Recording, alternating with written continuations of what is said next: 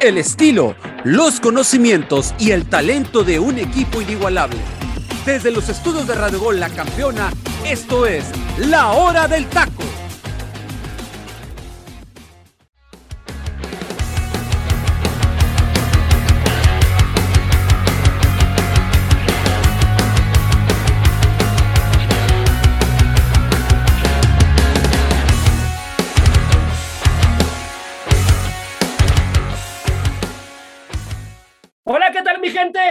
Buenas tardes, muchísimas gracias por estar aquí con nosotros en la hora del taco. Dios me los bendiga muchísimo.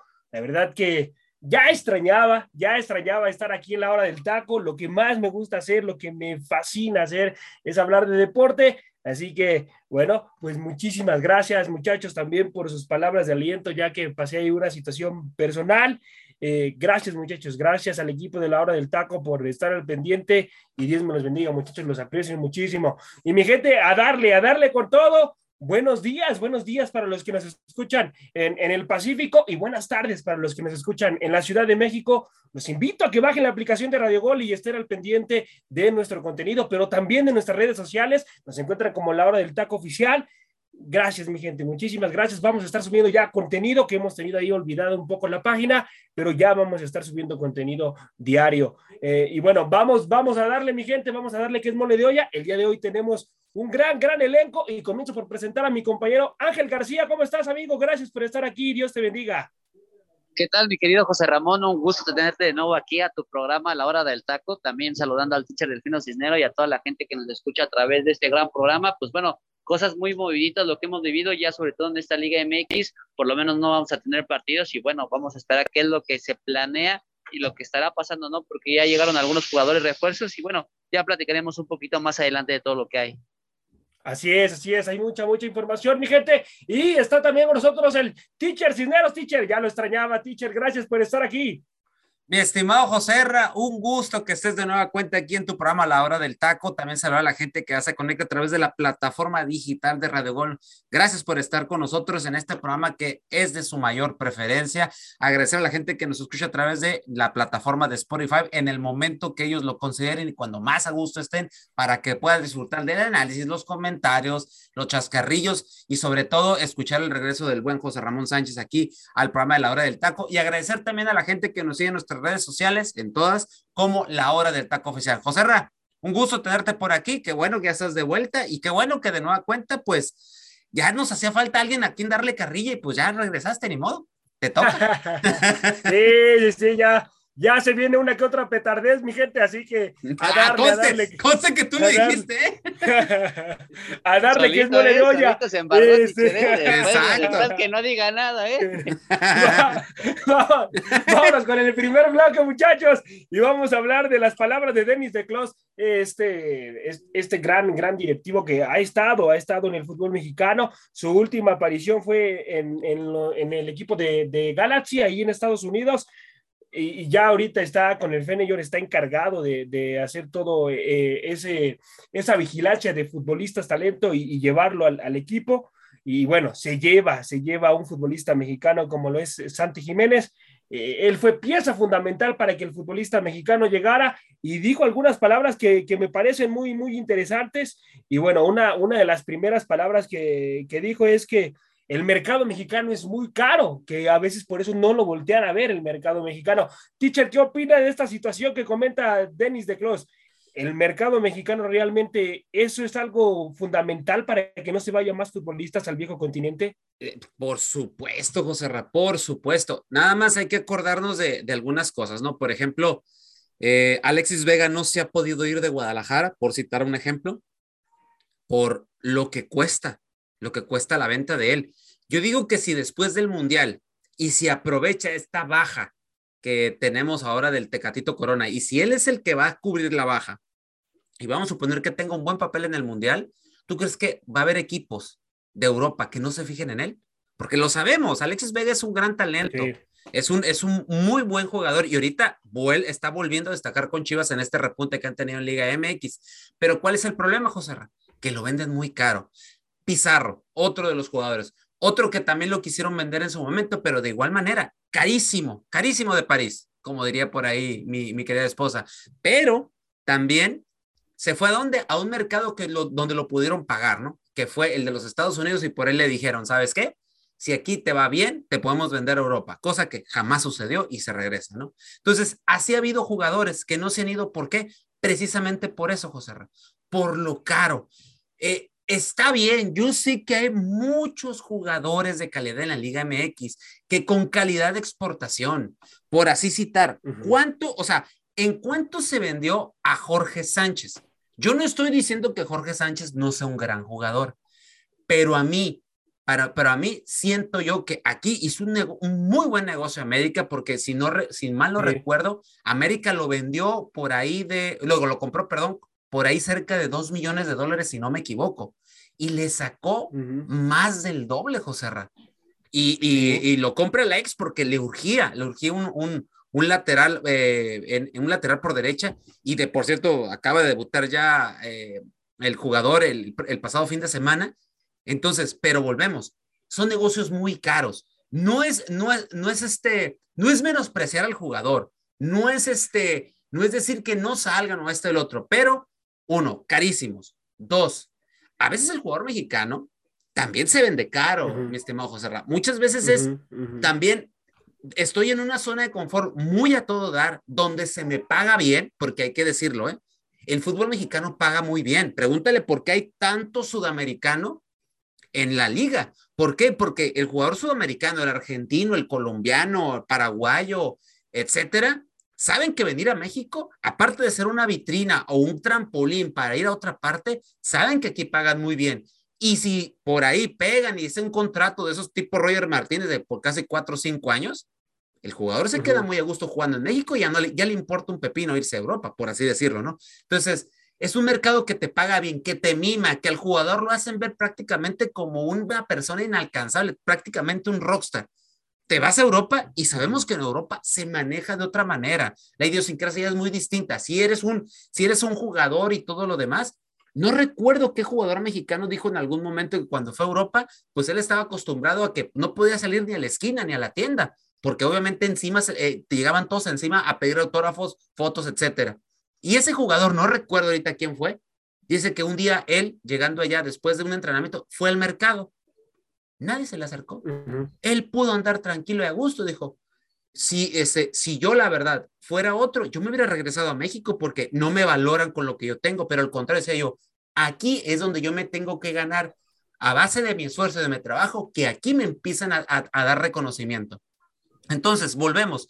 Son muchas situaciones y muchas cosas, pero tiene razón Denis de Close, mi estimado José. Hay mucho, mucho de esto culpa de los directivos.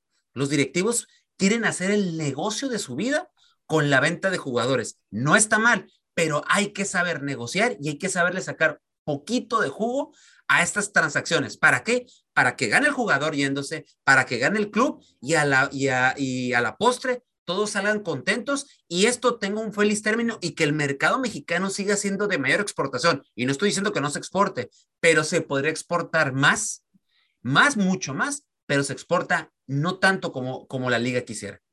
Así es, así es. Me parece que sí se sigue tasando muy caro el futbolista mexicano y eso es algo que hace, que hace que más futbolistas no, no se puedan ir al viejo continente. Otra de las palabras que me llamó mucho la atención de Denis de Clos es que dijo acerca ya del, del futbolista eh, Santi, Santi Jiménez, que la exigencia va a ser muy alta, pero le va a ayudar mucho estar acá. Él comentaba que, que lo, lo están preparando físicamente, y, mentalmente en muchas situaciones también al futbolista mexicano. ¿En qué, en qué sientes que le va a ayudar eh, a Santi, mi queridísimo Angelito, en las palabras que comenta Denis de Clos, amigo?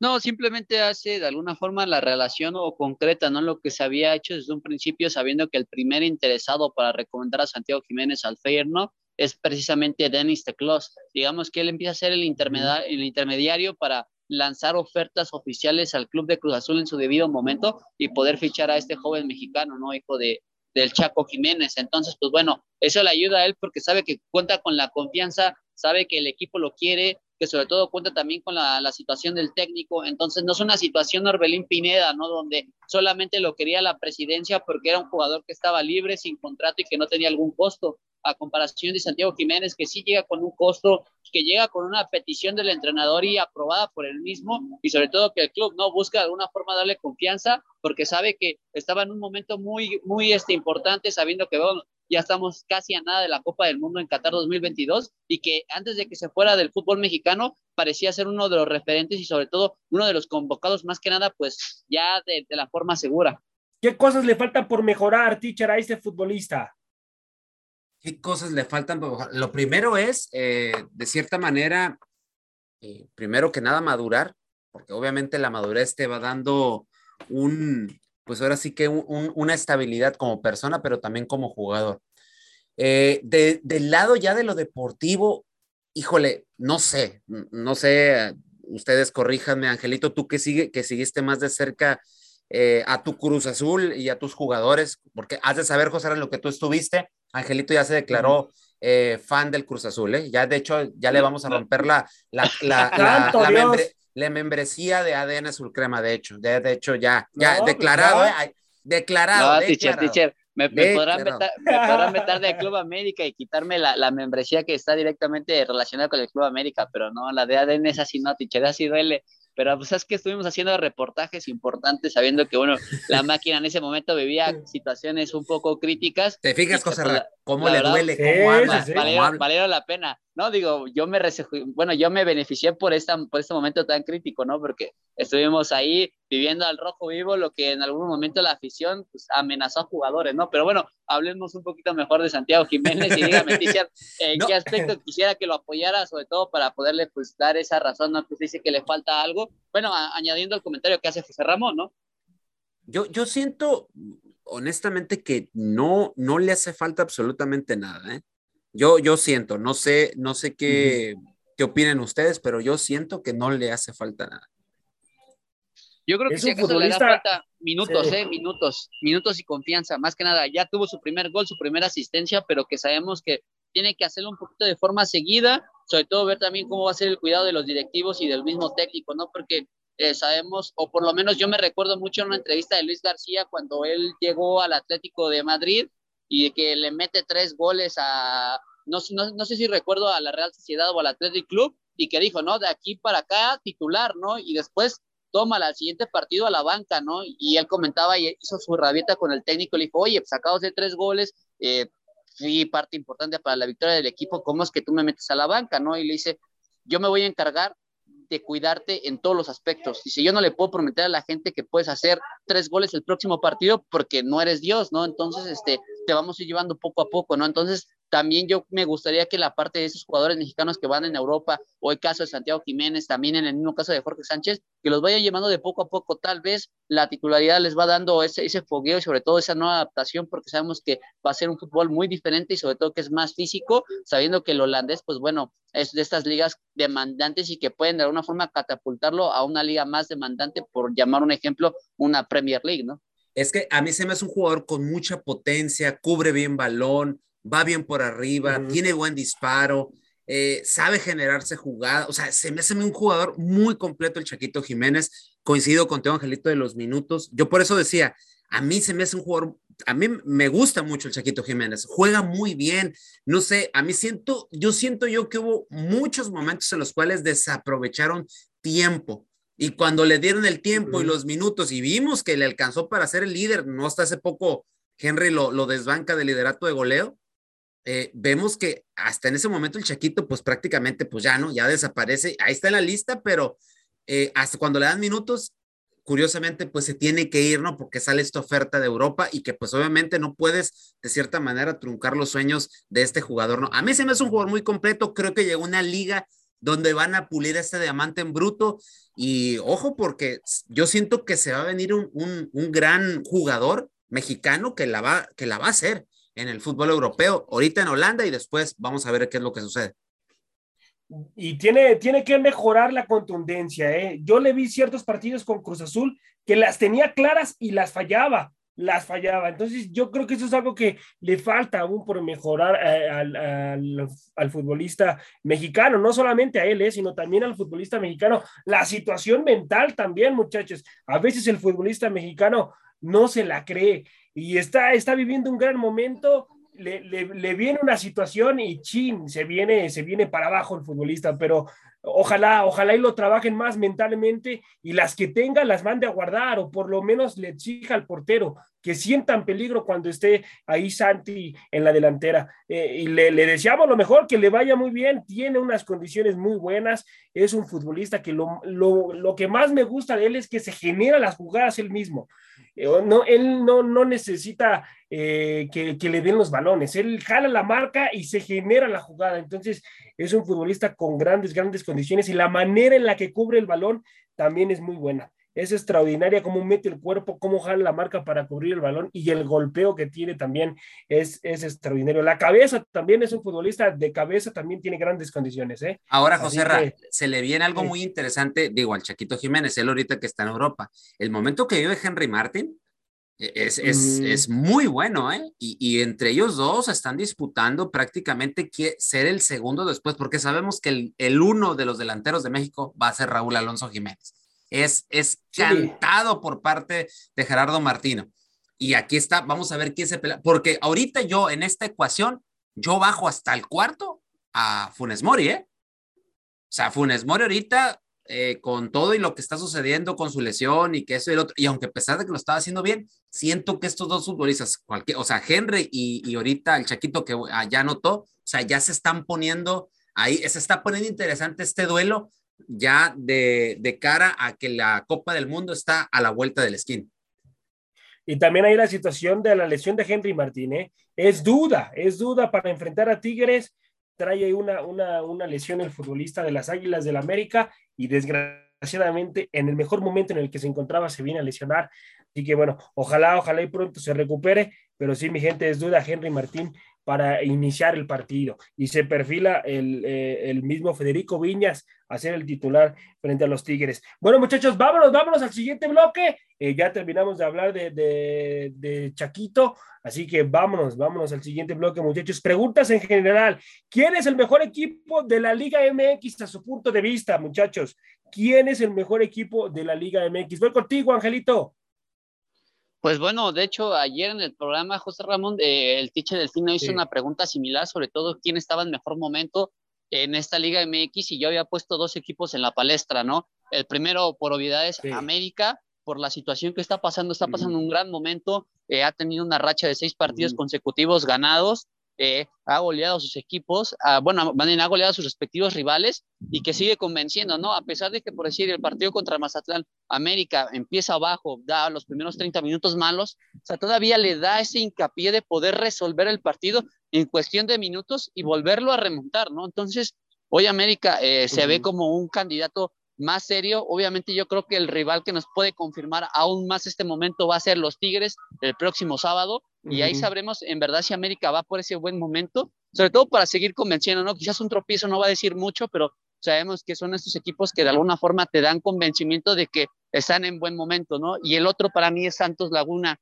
lo de Fentanes con este equipo de la comarca ha hecho que regrese de nuevo a los primeros lugares, algo que como comenté también el mismo día de ayer y me sigo quedando con ese comentario, la situación de que por decir, teníamos mucho que no veíamos a este equipo de Santos, bueno, no mucho, ¿no? El año pasado, que, que Almada los llevaba a los primeros lugares, los tenía compitiendo y que bueno, después de su salida de Santos, por más que intentaron meter a un Cachiña, hoy le dan la oportunidad a un Fentanes, pues bueno, les da esta oportunidad, les da un mejor momento, los hace mejor en la parte ofensiva, más contundentes, tiene un once más variado y que de alguna forma le resuelve y que también está goleando, ¿no? Entonces, para mí, estos dos equipos están en el, en el, punto importante que nos pueden más que nada, pues, definir, ¿no? Y curiosamente, ¿no? Ambos tienen un partido pendiente y sobre ahí se estaría jugando el liderato del fútbol mexicano y que para mí sería un gran partido, ¿no? O sea, como para no perdérselo, a pesar de que va a ser entre semana, ¿no? Desgraciadamente. Así es, así es, será un partido entre semana, un partido pendiente entre Santos y las Águilas del América. Eh, teacher, para para usted, para usted, ¿quién es el mejor equipo de la Liga MX, teacher, en este momento? Ahorita, eh, hay, hay varios, ¿no? Hay varios que, que, lo están haciendo muy bien. No descartar lo que el, este pequeño levantón de nueva cuenta que tuvo Pachuca. Pachuca baile y le tose en su cancha a Toluca, que Toluca, pues prácticamente ayer lo dijo José Luis y le mandamos un saludo. Regresamos a ver al Toluca, a ese Toluca tan, de repente que inició el, torneo de manera pues fenomenal y que de poco a poco se viene cayendo de nueva cuenta, ¿no? Y un Pachuca que vuelve a recobrar el, sentido futbolístico y que otra vez está ahí en la pelea, ¿no? Santos, lo de Santos es digno de reconocerse, ¿eh? Porque después de, prácticamente eh, haberse pillado varios jugadores, de haberse quedado sin un técnico, por así decir, fuerte y darle la, darle la oportunidad a Fentanes, que estaba ahí eh, dirigiendo en, en, en, este grupo Orlegui, le dan la oportunidad y ojo, eh, o sea, darle un poquito de continuidad a, a, esto que está haciendo, junto con ese famoso escauteo que tiene Santos, que es muy bueno, y traer jugadores como por ejemplo Bruneta, que lo está haciendo muy bien en la liga. Bruneta, sí. Este, y todo esto, y Gorriarán que vuelve a recuperar de cierta manera el nivel que le conocemos, como dijo Angelito, el año pasado, pues este Santos ya no, o sea, ya de nueva cuenta se pone en los primeros lugares. Me da risa porque Grupo Orlegui aplica la del Freddy, win-win. Hace un tiempo era Atlas. Hoy Atlas anda por la calle de la amargura, pero hoy tienen a Santos. O sea, Grupo Orlegui no, no le pierde. Y también alguien que está viendo un momento excepcional en este equipo de Santos, su portero Acevedo. Acevedo quiere ir al mundial. Está en un, está creo que en uno de sus mejores momentos en, en la, de su carrera, ¿eh? Y obviamente está pujando para poder ir al, al, al, al, mundial, ¿no? Quiere ir como tercer portero y bien merecido, ¿eh? Yo, yo también diría que se lo merece ir al, al mundial y que le vaya aprendiendo al buen Paco Guillermo Ochoa. Y obviamente el que está jugando, y para mí que es el, que, el, el equipo que es de la, del torneo que ahorita en estos momentos, es el América. El América viene sumamente enrachado, nos dimos cuenta que estos partidos en Estados Unidos, pues de cierta manera, pues sí les provocó ciertos dolores de cabeza, pero de algo les sirvió motivarse. Y es como José Ra y Angelito y gente que nos escucha, es como cuando ya estaban prácticamente que casi, casi querían correr al Tano, etcétera. Yo creo que el Tano agarró los videos de los partidos, se los puso y les dijo, a ver, ¿qué no pueden volver a jugar así? ¿Qué no pueden? Ustedes, es, ustedes son esos que están ahí jugando contra el Real Madrid o contra el Manchester City. Son ustedes. ¿Qué les cuesta jugar así aquí? Y yo creo que eso tiene también mucho que ver, José Ra, porque enfrentarse a, ese tipo de, de, partidos, jugar bien, le empatas al Real Madrid, o sea, le das buenos partidos al Chelsea y al Manchester City. ¿Tú crees que esto no es una motivación y saber que los jugadores de cierta manera saben que tienen el nivel futbolístico para enfrentar y encarar la Liga MX? Y eso agrégale que el Tano nos damos cuenta que el Tano realmente está trabajando de manera seria, callada, tranquilo, no se desboca en, en, declarar, él simplemente le da el crédito a sus jugadores y dice, yo siempre confié en ellos, siempre confié en esta plantilla, esta plantilla se está dando la cara. Confianza, José Ra, y poquita confianza y motivar a tus jugadores y sabes que tienes una, una muy buena plantilla para competir. Este América para mí, ahorita en estos momentos, es el mejor equipo de la liga. Ahora bien, nada más hay que recordar una cosa, viene el partido contra Tigres, que los partidos contra Tigres, sí les encanta a los chiquitigres decir que esto se está convirtiendo en un partido importante, que para mí sí lo es, porque sí representa Un, un, un, rival a vencer.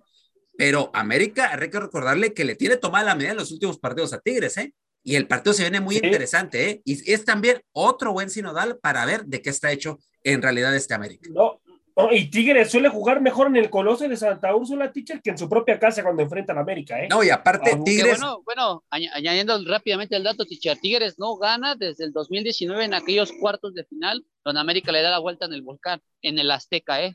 Desde ahí Tigres no ha podido ganar, ¿eh? Y, y, vamos a ver a ver cómo se comporta André Pierre Gignac de Macías, ¿eh? porque sabemos que uno de sus clientazos de, de, de Tigres y de Guiñac son las Águilas del América, y ¿eh? que ya sabemos, ese es el, ese es el rival que hay que tenerle miedo, sobre todo en la delantera, ¿no? Anda jugando muy acelerado, Guiñac, no lo siento que está eh, en, en, la forma, eh, no mental, sino en, en, el ritmo del equipo, como que, como que está en otro paso, por eso es que lo noto muy acelerado el futbolista y toma decisiones incorrectas.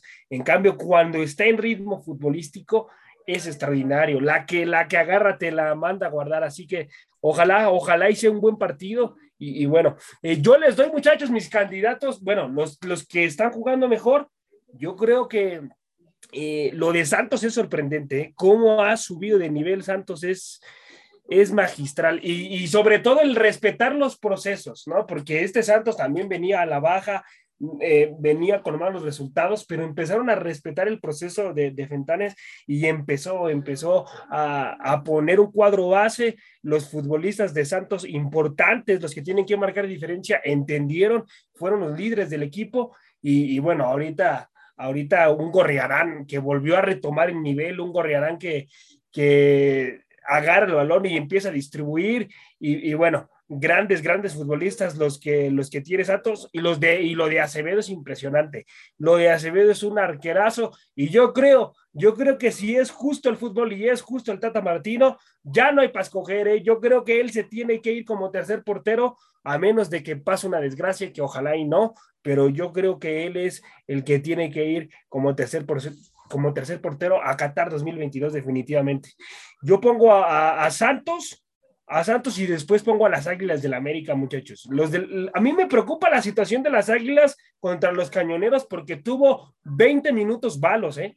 Tuvo 20 minutos malos contra los Cañoneros, las Águilas del América. De milagro no nos metieron el, el, el dos goles por cero, ¿eh? No les meten el dos goles por cero. De milagro la tuvo Sánchez, jugador, eh, es futbolista de las Águilas del América, la tuvo para mandarla a guardar y, y bueno, le, le, pega, le pega de más al balón y, y, la manda hacia arriba, pero él tuvo el 2 a 0, ¿eh? Así que imagínense si hubiera sido ese 2 a 0, yo creo que hubiera sido diferente la situación, pero esos 25 minutos de las Águilas del América fueron malos, fue un equipo desordenado en la central, ya después se acordaron que, traían una buena racha y empezaron a acomodarse dentro de la cancha, a tomar el balón y bueno, ya, ya sabemos el resultado de las Águilas del América. Pero yo pongo a Santos como el número uno, después pongo a las Águilas del América en el equipo que me ha sorprendido más en cómo ha ido subiendo su nivel. Eh, vámonos, muchachos, a otra pregunta en general. Eh, ¿A qué se debe la baja, teacher, de este Toluca que ha sido muy importante ese declive de, del equipo de Toluca, teacher? Híjole, qué buena pregunta, pero ahora sí ya te puedo decir que parte de esto es, eh, siento yo que es parte de Nacho Ambrice, porque a fin de cuentas, mm. Nacho eh, le armaron el equipo como él quiso. Le, uh -huh. le, le, le, organizaron esto, obviamente, y como lo comenté al principio del inicio de la temporada de la liga, eh, yo comentaba que le dolió a Toluca el hecho de haber pagado la famosa multa y obviamente le armaron un gran equipo, pero siento yo, José Ra, que el aspecto defensivo, el aspecto defensivo no se ha trabajado, que el aspecto físico también es otra de las cosas. Llega un momento en el cual en los segundos tiempos, este Toluca siento yo que se cae físicamente, que no está bien trabajado en ese aspecto y que no le alcanza y que pide, eh, pide la hora ya para que termine el, el, el partido y que no le alcanza y eso hace a la postre que pues les empataran o que ya incluso pues ya les pasaran por ejemplo lo que pasó con Pachuca. A eso agrégale que pues obviamente hay jugadores que bajaron su nivel, bajaron su nivel y que hay jugadores que yo siento que yo no sé qué fueron a Toluca, por ejemplo, Carlos González. De, definitivamente yo creo que es el de los refuerzos que, sí. que, yo siento yo que ha quedado de ver, ¿no? Pero eso es lo que yo te puedo decir al respecto de Toluca, pues ahí está Angelito que también tiene sus puntos de vista que dar, ¿no? Pero para mí ahorita, si Toluca va en esa picada, sería una tremenda decepción y sería la, el equipo más farsa que hay en la Liga MX. No, sería una copia de Cristante, porque recordemos que Cristante con Toluca empezaba bien, bien, bien, y luego se le iba cayendo el equipo tanto que ya no, ya no terminaba calificando. Entonces era, era lamentable lo de Cristante cuando tenía Toluca. Y le está pasando exactamente lo mismo a Nachito Ambriz, que ojalá, ojalá y retome el nivel. ¿A qué se debe, Angelito, a tu punto de vista, hermano, la caída de este Toluca que se encuentra en lugar 6 de la tabla general en este momento, amigo? Pues bueno, mira, prácticamente lo de Toluca no es tanta sorpresa. Eh, creo que la situación uh -huh. de que pues hemos visto que los partidos anteriores siempre resultaba pidiendo la hora, entonces es una situación bastante crítica.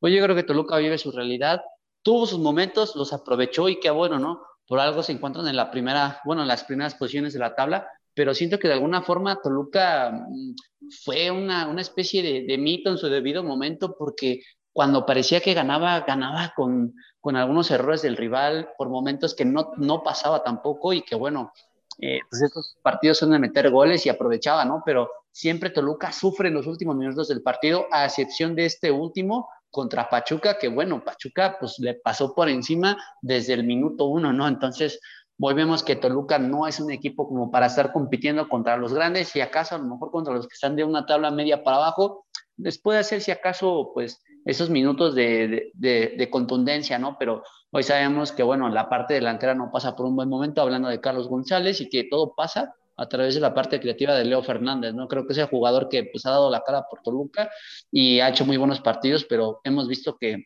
Toluca no aguanta los últimos minutos, siempre termina pidiendo la hora y también la parte de la disciplina, ¿no? Porque luego pasa que también terminan jugadores expulsados y que, pues, bueno, nos causa dudas, ¿no? Para mí Toluca es como un, un lugar bastante, bastante surrealista, ¿no? Yo creo que para mí Toluca tendría que estar como por el lugar 8 o 9 o incluso hasta el 10, ¿eh? Pero pues bueno, hay que aprovechar los momentos del fútbol y así es lo que hizo Toluca en sus respectivos partidos. Bueno, ya para irnos al momento musical de la hora del taco, muchachos, cierro con esta pregunta. Debe sus tres candidatos a levantar el título, muchachos. ¿Cuáles serían sus tres candidatos a levantar el título? Voy contigo, teacher. Ay, Dios, ahora sí que estoy pensando, sí, pero uno de ellos es Monterrey. Monterrey para mí e, es uno. Eh, Pachuca. Pachuca vuelve a retomar ese nivel y América. Ok, América. Voy contigo, Angelito. Tus tres candidatos, amigo. Yo pondría igual primero a la América. Creo que el, momento que está viviendo es bastante bueno y sobre todo contundente, ¿no? El segundo yo pondría al equipo de Rayados de Monterrey, que es un, es un equipo bastante completo, ¿no? Hay que esperar también que falta que algunos jugadores ahí se reincorporen y, que, bueno, ¿no? También la posible baja de César Montes no creo que cause problemas, sabiendo que ya la han podido sustituir, ¿no? Y para mí el tercero, pues, yo pondría a Santos, pero mmm, no sé, la verdad no me siento tan convencido porque el torneo pasado, bueno, el año pasado, ¿no? Cuando teníamos un equipo más completo de Santos, no le puede ganar a un Cruz Azul, pero bueno, también dicen que hay una primera vez, ¿no? De...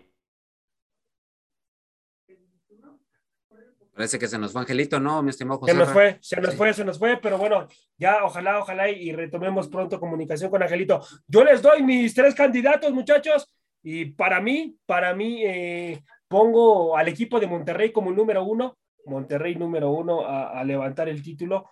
Eh, la forma, la forma, en, sí tiene algunas situaciones en defensa que le está costando trabajo ahí, eh, pero es un equipo bien trabajado, es un equipo que tiene un buen sistema de juego. Y después pongo a las Águilas del América, muchachos. Vienen enrachados eh, este, este equipo, viene con un gran momento y también con una idea futbolística muy clara. Y después pongo a Tigres, muchachos. Pongo a Tigres como el tercer candidato a levantar el título. Sé que ha bajado un poco eh, eh, la situación de generar fútbol, porque es un equipo que no genera fútbol. Con Necaxa no generó las grandes jugadas eh, futbolísticas, así que, pero tiene un técnico que es un viejo lobo de mar y que va a levantar a estos Tigres en lo que queda de, temporada. Así que yo pongo, yo pongo a Tigres como el tercer candidato a levantar el título del fútbol mexicano. Bueno, mi gente, vámonos, vámonos al momento musical de la hora del taco y regresamos. ¡Córrela, mi teacher! Este es el momento musical de La Hora del Taco.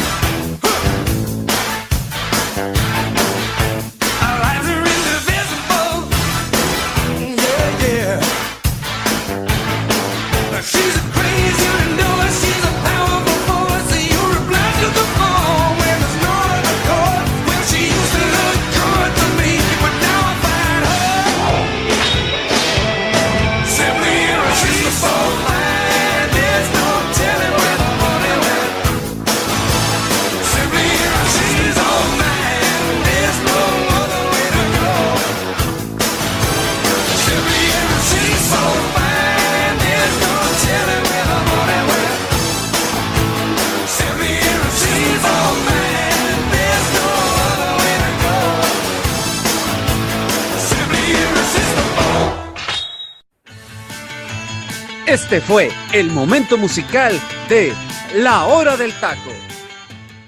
Mi gente, estamos de vuelta, estamos de vuelta aquí en la hora del taco. Tremenda obra de arte la que acabamos de escuchar, mi gente. Teacher, por favor, háblenos de esta tremenda rolota que acabamos de escuchar. Gracias, teacher. No, hombre, ¿de qué? Y la verdad, yo quedé extasiado. A mí, José Ra, escuchar esta canción me hace regresar a mis tiempos de la primaria, del álbum Heavy Nova. Traemos esta canción, esta gran canción. Me encantaba, me encantaba sobre todo porque esta canción y el parte del video fue tomada en aquel entonces por el refresco de cola, no el que ya conocemos, el blanco con rojo, sino la competencia. Obviamente, no quiero dar marcas, pues que paguen y que se pongan guapos aquí en la hora del taco. Entonces, del álbum Heavy Nova llega este sencillo, Simple Irresistible, de Robert Palmer.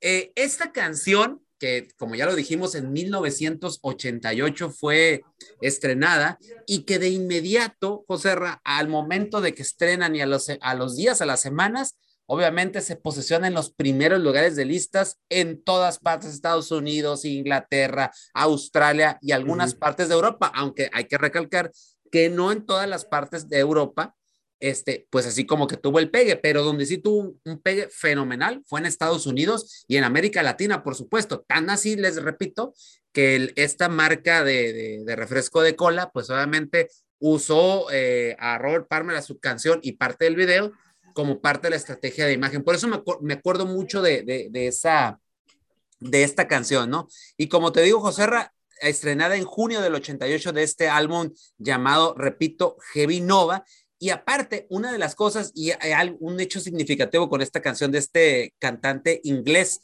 eh, tardó tres años en sacar esta canción porque no encontraba el gancho idóneo para que la gente se pudiera prácticamente enganchar con esta canción. Así es de que decidió meterle un poquito de hard rock, un poquito de heavy metal y un buen riff de guitarra por ahí que se escucha para que esta canción tuviera el pegue que tuvo. La verdad, si ustedes se ponen a escuchar esta canción, tiene unos arreglos magníficos. Ahorita la estaba escuchando con mayor detenimiento.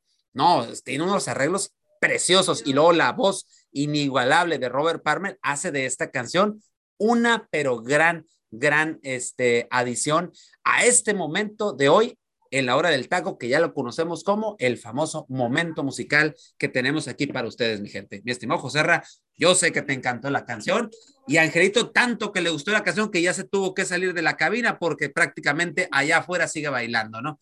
Así es de que... Así es, así es. Imagínate, José al Angelito, ahí anda bailando en calzones, míralo. Entonces, imagínate de tanto que le gustó la canción, ¿ok? Pues eh, por eso te digo, no sé, no sé por qué te gusta a ti la canción, José Ra, pero la verdad, te repito, a mí me recuerda parte de la, de la, de mi historia cuando estaba en la, en la primaria. Y fíjate una cosa muy interesante, José Ra, esta canción la empecé a conocer, obviamente porque tenía un vecino que le encantaba, le encantaba mucho este tipo de música, y todas las tardes, cuando se ponía a lavar o no sé qué hacer, que era el primo de, de mi vecina, ponía la, aquella famosa, aquella famosa este, estéreo donde ponías el famoso cassette. Y en ese cassette tenía grabadas muchas canciones que hemos puesto aquí en el momento musical de la del taco. Y una de ellas que me acuerdo era precisamente esta, que me encantaba. Y luego el vecino se ponía a bailar, ¿no? Lavando la ropa. No, no, tremenda, tremenda rolota. Una ah, de las partes que dice esta canción, ahí está, ahí está ya, Angelito, mira, disponible ya. Angelito, háblanos, por favor, de esta obra de arte, amigo. Ya, se puso los pantalones. Claro, claro que sí, claro que sí, José Ramón. Tremenda rola que nos deja el teacher Delfino con Robert Palmer. Para mí, de los hitazos de los ochentas, prácticamente igual. A mí, bueno, en particular a mí hay una, canción, hay una canción que, igual que, que, digamos que sí, igual me, prende aún más que esta que acabamos de escuchar, la de Addicted to Love. Addicted ah, to Love, exactamente. Es otro rolón. otro rolón como para para este, derrochar el piso, ¿eh, teacher? La verdad es que este, este hombre nos ha dejado buenas, buenas canciones en los ochentas que a pesar pasan los años, perduran y en qué momento, ¿no? Creo que para mí de las mejores épocas musicales que ha habido en cuestión de, la parte de la melomonía, ¿no? Bueno, este, bueno, sí, de, ser esa parte de como un melómano, ¿no? Así es, así es, tremenda, tremenda rolota. Una, bueno, hay muchas partes de esta canción que me gusta, pero una de las partes, eh, una de, los pedazos de letra que tiene esta canción, eh, es, es el sentimiento que te transmite, ¿no? Ella me da sentimientos como nunca antes sentí. Es una de las frases que dice esta rola. Así que, teacher, tremenda, tremenda rolota, como siempre. Así que también, también la que se escuchó el día de ayer, también otra rolota, también la que puso. Ah, ah. estuve, estuve al pendiente ahí escuchándolos, así que tremenda rolota la que pusieron también, así que... ya teníamos tiempo que no poníamos a Police y, pues obviamente llegó el momento, ¿no? Y hoy con Robert Palmer y espérense todas las sorpresas que tenemos durante la semana aquí en la hora Así es, así es. Bueno, vámonos muchachos, vamos a seguir hablando aquí de, de fútbol, que hay muchísimos temas aún. Vamos a hablar de la crisis en Pumas, vamos a hablar de la crisis de Pumas y, el viejito, y el viejito de Dani Alves, que a mi punto de vista fue una desgracia lo que hizo Pumas con su contratación. Voy contigo, mi queridísimo Angelito. ¿A qué se debe el fracaso tremendo de Pumas? Que aquí hay varios que dijeron que lo, que lo ponía como candidato a liguilla, ¿eh? Entre uno de ellos estaba José Luis, me parece, ¿eh? que y yo también. el muchacho. ¿eh? Y yo también, ¿eh? pero, pero es que José, perdón que, que, le gane el tirón a Angelito, pero es que con estos refuerzos, eh, con la calidad del Toto Salvio, eh, lo que tiene del frete, Dineno ahí, una media cancha que bien trabajada, con gente que ya de cierta manera se había asimilado el sistema de juego de Andrés Lilini. Y pensar que venía Dani Alves a sumar, no a restar, pues decíamos, en los últimos años, con, esta con estos refuerzos, metiéndole un poquito más de billete y el Lilini, que ya empiezas a, tener un, sistema de juego definido y que sabemos que no le pesa echar el equipo hacia el frente y jugar con esa garra que lo distinguía hasta hace algunas semanas, todos decíamos que era candidato y era una sorpresa y podía llegar a ser una sorpresa con todo lo que se había visto, pero parece que fue al contrario y por eso es la sorpresa de todos y ahora sí, empezamos a repartir culpas y ahora sí Angelito que te diga, pero a fin de cuentas yo creo que por eso todo el mundo pensamos, ¿no? Pues estos Pumas pueden llegar a dar una sorpresa. Yo sé que tú fuiste de los pocos que dijeron no, Que, que no es cierto, o sea, pero bueno, ahí están, o sea, yo me tengo que tragar también lo que yo dije. Este, aquí Angelito ahorita lo comentó también, José Luis también lo comentó y en su momento también él lo ha dicho, en lo que tú lo has estado. Él también ha admitido que pues obviamente ha quedado muy grande el hecho de que llegue Dani Alves. No va a sumar, sino que prácticamente está restando en este equipo. Ahora sí, Angelito, échale tú. Ahora sí, Angelito, por favor, dime por qué decías esa tremenda falta de respeto hacia el fútbol, porque le estás faltando el respeto al fútbol, hermano. Falta diciendo que Pumas, diciendo que Pumas iba a ser candidato a levantar el título, amigos. Si nos ponemos a analizar. Ya, dije, candidato, candidato a levantar el título, no no era, Dije que iba a ser una bueno, liguilla. Sorpresa en liguilla. sorpresa en liguilla, exactamente. Yo también dije. Para, para mí yo lo ponía para estar dentro de los primeros ocho lugares. Para mí Pumas tenía plantel suficiente para estar ahí. Sabemos que en ese aspecto, para mí era mi caballo negro, esa, para mí era mi caballo negro para, para estar ahí haciendo travesuras. ¿Por qué? Porque a pesar de que Pumas es un equipo emblemático y grande, por llamarlo así, o popular, eh, el hecho de los refuerzos, los futbolistas que habían llegado, la inversión que había hecho la directiva de Pumas, pues apetecía para que este equipo saliera de lo que estaba en su, en su costumbre, ¿no? En su regularidad, que era estar en los lugares 11, 12, estar en los lugares, de hecho estaba en estos lugares, ¿no? El torneo pasado, el, año pasado igual, y que de alguna forma no, no, sabíamos cómo levantaba y se metía a repechaje, ¿no? O sea, ese aspecto de la reclasificación que le empezaba a dar a vida a Pumas. Hoy yo creo que Dani Alves eh, no, eh, es echarle la culpa a Dani Alves porque, y a lo mejor muchos dirán, es que es, es la parte más fácil, ¿no? Lo más sencillo. Y yo creo que no es curiosidad ver que a pesar desde que llegó el brasileño, Pumas no ha podido ganar un partido. Para mí, antes de Dani Alves, pues bueno, solamente había ganado uno y es el único que tiene que ver contra Necaxa y fue en casa. De ahí en fuera, eh, venía haciendo buenos partidos. Para mí creo que el gran partido que hace, y como lo comenté, a pesar de que, bueno, Lilini no sabe manejar ese encuentro, eh, aquel que iban ganando contra León en el No Camp, este, pues prácticamente Pumas estaba arrasando este equipo de la Fiera en muchos aspectos.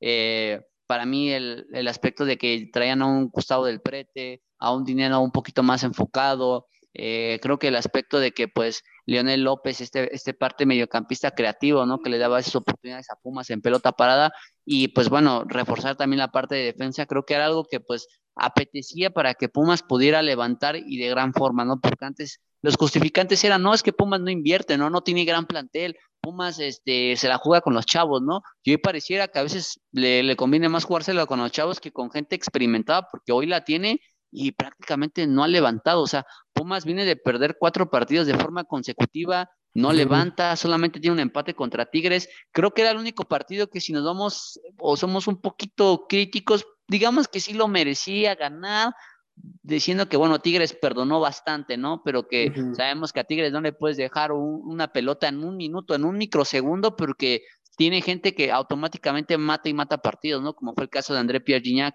pero de ahí Pumas la verdad es que le ha encontrado posiciones a Alves que no le han rendido y que el brasileño juega a los 90 minutos, o sea, eso es lo más sorprendente. Sabemos que puede jugar porque tiene la calidad, porque tiene el renombre, pero a mí me sorprende que juegue los 90 minutos, ¿no? De los pocos que no, que no salen de cambio, ¿eh? Entonces, para ahí Andrés Lini es el mayor responsable de todo esto. ¿Por qué? Porque no ha podido darle una pues, estabilidad al plantel y por ahí convencimiento a los jugadores. ¿eh? Andrés Lini, el principal. No, para mí no, ¿eh? Para mí Para mí sí. Porque si no convences a este grupo, ¿cómo vas a saltar, a la cancha convencido? Si tu director técnico no te da esa confianza y da palabras en conferencia de prensa después de lo que dijo en Guadalajara, donde él es el máximo responsable, donde no se está pasando por un buen momento y que bueno, va a intentarlo, pues entonces sí te da, y sobre todo su gesto corporal, ¿no? su, su comunicación no verbal se, te, te, da, te da un entendimiento que hoy Andrés Lenín ni siquiera está convencido de lo que está haciendo, ¿no? Vamos algo rápido, ¿no? Con el Tano Ortiz. Cuando el Tano Ortiz estaba pasando momentos muy críticos, él estaba totalmente confiado y sabía que sus jugadores iban a responder sí o sí, y hoy lo, lo está comprobando, ¿no? Con un América en un mejor momento. Hoy Andrés Lenín ni siquiera tiene esa confianza de decir, hoy con mis jugadores podemos revertir este momento y vamos a hacer lo posible porque confío en ellos, ¿no? Hoy se ven más dudas en Pumas que pudiera levantar que, otros equipos, ¿no? Entonces hoy para mí Andrés Levine es el principal porque no ha podido de alguna forma tomar este barco que pareciera que es muy pesado porque cuenta con muchas estrellas que no las ha podido sobre todo convencer o por lo menos disciplinarlas, por, decirlo así. ¿eh? No, y te das cuenta que no hay líderes dentro de este equipo, ¿no? No hay líderes, no hay un líder que diga, vamos a respaldar al profe Lilini, ¿no? Porque nosotros somos los responsables de estar en la cancha, nosotros somos los responsables de dar un buen funcionamiento no hay un líder en Pumas, no hay alguien que levante la voz y diga, ¿qué está pasando? Vamos a, revertir esta situación. ¿Quién es el principal responsable, teacher, de esta situación en Pumas, a su punto de vista? Ah, para mí, la directiva. Para mí, la directiva. Y te lo voy a decir, porque ayer comentaban aquí eh, en el programa, y creo que tú lo escuchaste, José Ra, y daban, daba un dato eh, Arturo Vázquez, el tocayo, al cual le mandamos también un, un saludo y un abrazo. No estuvo hoy por problemas de, trabajo, pero la situación es que esta directiva está asumiendo o está de cierta manera aceptando, mejor dicho, el hecho de que, de que el, futbolista brasileño Dani Alves esté jugando o tenga que jugar todos los partidos. ¿Por qué? Porque una marca, una marca, volvemos, que ahí patrocina al cuadro universitario, lo exigió. Y José Luis también dio otro dato de la misma manera. Y, saber que José Luis está muy cerca pegado ahí a, lo que pasa en el ambiente de Pumas, ¿no? Sí. En el día a día. Y también comentaba, y cosa que yo también sabía, sé que la marca que viste a esta institución, la marca de la palomita, eh, también, está, eh, también está ahí insistiendo, y insistió, mejor dicho, bajo contrato que Dani Alves jugara. Entonces, si la directiva sabe perfectamente que Dani Alves eh, sabes que estaba a lo mejor físicamente bien, pero sabías que a lo mejor no te iba a rendir unos 90 minutos, pero que sí estaba para rendirte mínimo un, tiempo o ser un buen cambio, un revulsivo o algo por el estilo. Bueno, revulsivo, no, un cambio para ciertas zonas de, de, la cancha. ¿Y por qué no? Bueno, también, ¿por qué no? Ser un revulsivo. Eh, pero aceptas todo ese tipo de condiciones, pues tú como directiva prácticamente le estás dando a, a la, al, pues le estás dando una patada al proyecto que Lilín estaba formando con estos jugadores, porque tienes que meter a este jugador y sacas al mejor jugador que tienes en cancha, el que te mueve los hilos de la media cancha como es Leo López. O sea, tuviste que quitar a Leo López para poner a Dani Alves. Ya, otra cosa, este Pumas jugaba de una manera sin el brasileño. Muy práctico, era muy práctico. no, práctico y con garra. rapidito. Exacto, con ese dinamismo que siempre ha caracterizado a los equipos eh, de Pumas eh, a lo largo del tiempo. Pero ¿qué pasa? Perdón. Llega Dani Alves y parece ser que todo llega para que, ay, vamos a jugar como para que se adecue y se adapte y se sienta a gusto el señor Dani Alves. Para mí, por más que digan, sí, Lili también tiene parte de culpa, ¿no? Que pues también obviamente pues tiene que aceptar lo que le dicen sus jefes, porque tú crees si le dicen, ¿sabes qué? Yo como jefe te digo, tienes que meterlo a jugar y tienes que acoplar porque él va a jugar los 90 minutos, pues él tiene que hacer lo que tiene, lo, pues lo humanamente posible. Pero aquí la situación es que para mí los culpables de esto es la directiva, porque no se pusieron a pensar en todo este tipo de situaciones o no lo analizaron no vieron que a lo mejor Dani Alves pudiera llegar a perjudicar esto. Yo comentaba, recuerdo José cuando venía y que estaba el rumor, yo les decía, va a pasar lo que sucedió con Bernard Schuster, aquel jugador de los, de los 80s y 90s cuando llegó a Pumas, que prácticamente no, no ni trotaba, José Ra, caminaba. Y, más de 40 años y ahí estaba jugando. O sea, la verdad daba pena ajena, parecía mi abuelito jugando, este, jugando fútbol. Cuando ver Schuster, la verdad era un tremendo crack en los 80 en España. Entonces, ya nomás venía arrastrando parte de su, de su legado como futbolista. Y con Dani Alves, pues, sí, todavía no pega los 40, pero definitivamente ya no está para las competencias. Él lo único que quiere es tener ritmo, que se fijen en él y podría ir al Mundial para ahora sí despedirse de la carrera futbolística. A Pumas, sinceramente, no lo está viendo él como, un, como una herramienta para seguir sacándole brillo a su carrera. Él lo único que está viendo es un trampolín para poder ir al Mundial y se acabó. Pero ¿quién aceptó todo esto? No fue Lilini, ni fueron los jugadores, fue la directiva, José Ra. La directiva tiene problemas con esto. Y esto que ha llevado la postre a que, como bien dijo Angelito, la confianza se ha roto al interior de Pumas y se ve y se comenta. Hay problemas internos, ¿eh? Hay problemas exacto. Se comenta en, la, rumorología del ambiente de Pumas y del fútbol mexicano que el ambiente en Pumas no es de lo más cordial, puesto que parece ser que todo se pone de modo para que el brasileño sea el que dirija los destinos de este equipo. Sí, sí, hay varios futbolistas que están inconformes con la situación de Dani y se lo han comentado al profe. ¿eh? Pero, pero entonces Andrés Lilini, ¿qué hace ahí? Yo ya hubiera renunciado definitivamente, porque entonces es un títere más de la situación de Pumas. Pues mira, José, eh, no, mira, no sabemos si a lo mejor él también está de lado de los jugadores y, él les ha dicho, pues aguanten a ver cuánto nos, cuánto, qué hacemos o esto, pero mientras tanto, aquí los que están pagando los platos rotos es la afición de Pumas y es todos esos seguidores que van al estadio y que tú ya te has dado cuenta, la luna de miel se acabó con, eh, con, Dani Alves al hecho de recriminarle, no nomás a ellos. Eh, eh, estaba viendo unos videos en los últimos partidos, cómo entraban al túnel ya para ir a, vestido, a los vestidores y, y, ver que la misma afición, mentadas de madre, llovidas de, de, líquido, que no sé si era líquido de cerveza otro, o qué otro tipo de líquido, parece agua de riñón, y, y, los jugadores totalmente asustados, ¿eh? porque de haber tenido los jugadores en la palma de su mano, hoy los tienen en contra totalmente. Nada, es algo lamentable lo de Pumas. La verdad es un equipo que, que ha sido otro. Cambiaron a Pumas definitivamente desde la llegada desde de luego. Lo cambiaron definitivamente. Bueno, vámonos a hablar rapidísimo de Chivas, muchachos. Otro, otro equipo que, que confió en la continuidad, José. Para mí es un espejismo, ¿eh? Para mí es un espejismo. Híjole, José Ra. Para mí es un espejismo. No sé, lo vamos a ver conforme vayan avanzando las jornadas, ¿no?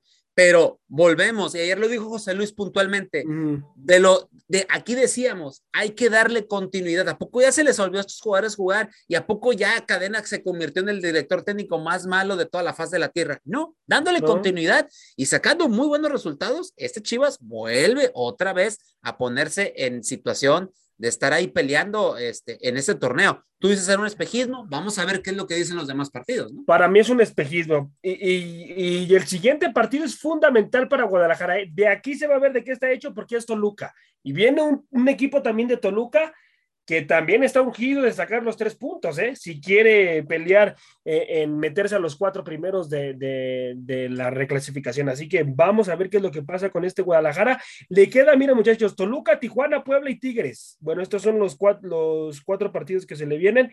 Toluca, Tijuana, Puebla y Tigres. ¿Cuántos puntos saca, mi queridísimo Angelito, de estos encuentros el equipo de Guadalajara, hermano? Para mí va a sacar seis puntos. O sea, gana dos encuentros. Sí, va, para mí le gana Toluca y le gana Tijuana y va a perder con Tigres. Pierde con Tigres, ok. Para usted, teacher, ¿cuántos puntos saca? Híjole. Yo también digo que seis. Seis. Para mí los pierde todos, muchachos. Ay, así literal. Ay, José, luego te Ah, caray, tú cero. sola. ¿eh? Por lo menos yo sí, yo sí le veo dos puntitos y nos vamos a la parte trágica, ¿no? A lo mejor un empate ahí con Toluca, uno con Tijuana. Quizás podemos decir que el de Tigres sí lo pierde, ¿no? Porque Tigres viene, viene ganándole ya de forma consecutiva a Guadalajara, pero por lo menos un puntito contra Toluca sí lo saca y con Tijuana pues también, ¿eh? Y Yo la verdad sí, sí veo que, que, que, eh, Chivas siga en ascenso. Yo espero que siga así porque don- cuando se venga el clásico nacional, Exacto, teacher. ese, si llegan, a, llegan en este momento, en, en buen momento Los dos futbolístico, equipos, madre los dos mía, ¿eh? equipos, Madre ojo, mía. eh, porque nos darían un clásico que tenemos mucho Muy tiempo bueno. que no vemos. ver. Un clásico. Exactamente, teacher. Añ- Un clásico que- añadiendo. Un clásico que puede sacar chispas, que donde puede Así haber es. goles, donde puede ser un ida y vuelta. Y ojo, porque tenemos mucho. Yo tengo años que no veo un clásico de esa magnitud. Creo que el último clásico que yo recuerde así de un toma y daca sabroso, me acuerdo de aquellas águilas africanas de Leo Benaker contra aquellas chivas de Ricardo el Tuca Ferretti. Y fue en la Ujú. temporada 94-95 en un 3 a 2 majestuoso ese, ese, partido. La verdad, BG haciendo de las suyas, un Cuauhtémoc Blanco jugando a gran nivel y de Guadalajara, no se diga Ramón Ramírez y compañía, ¿eh? la verdad. Yo creo que para mí es el último clásico, no sé, ahí los más conocedores, pero a mí me acuerdo de ese clásico y espero, yo tengo muchas ansias de volver a ver un clásico de esa magnitud. Bueno, vamos a ver, vamos a ver qué es lo que pasa. Para mí los pierde todos Guadalajara, ¿eh? Todos estos partidos que les acabo de mencionar con Toluca, Toluca porque viene urgido de puntos, así que va a necesitar sacar los tres puntos. Un Tijuana que mal, mal no está jugando, ¿eh? Sí, sí ha venido a, a malos Pregúntale al resultados. Freddy. Sí ha, sí ha venido a malos resultados, pero es un equipo A malos resultados que malísimos, ¿eh? Tres partidos pero- consecutivos sin, sin ganar, Sí, ¿eh? sí, Todos los sin ha ganar, perdido. pero, pero, pero tú te esperabas que había ganado un- un- una racha de ganar partidos, nadie esperaba eso, ¿eh? Y por lo menos yo, yo le veo Ay, un Dios. sistema, por lo menos yo le veo un sistema de juego ya a este Tijuana, ¿eh? Y un Bueno. Renato Ibarra que está en un buen nivel, ¿eh? Un Bueno, ya, extrañaba tus, tus aseveraciones, José. Ra. Vamos a ver si no te Y matamos lo dijo, y después. lo dijo al principio Bueno, del programa, Tichere, no bueno. se equivocó. buen- Bueno, para mí, para mí los pierde todos, muchachos, ¿eh? Nos vamos a ver en, en, en, en esa situación, cuando pierda todos Chivas estos partidos que les acabo de mencionar. Bueno, mi gente, esto ha sido todo aquí el día de hoy, aquí en la hora del taco, a nombre de mi compañero Ángel García, eh, Delfino Cisneros y José Ramón en conducción. Hasta la próxima, mi gente. Vámonos, teacher. Por hoy, esto fue todo. Los invitamos a que nos acompañe mañana a través de Radio Gol La Campeona en su programa La Hora del Taco.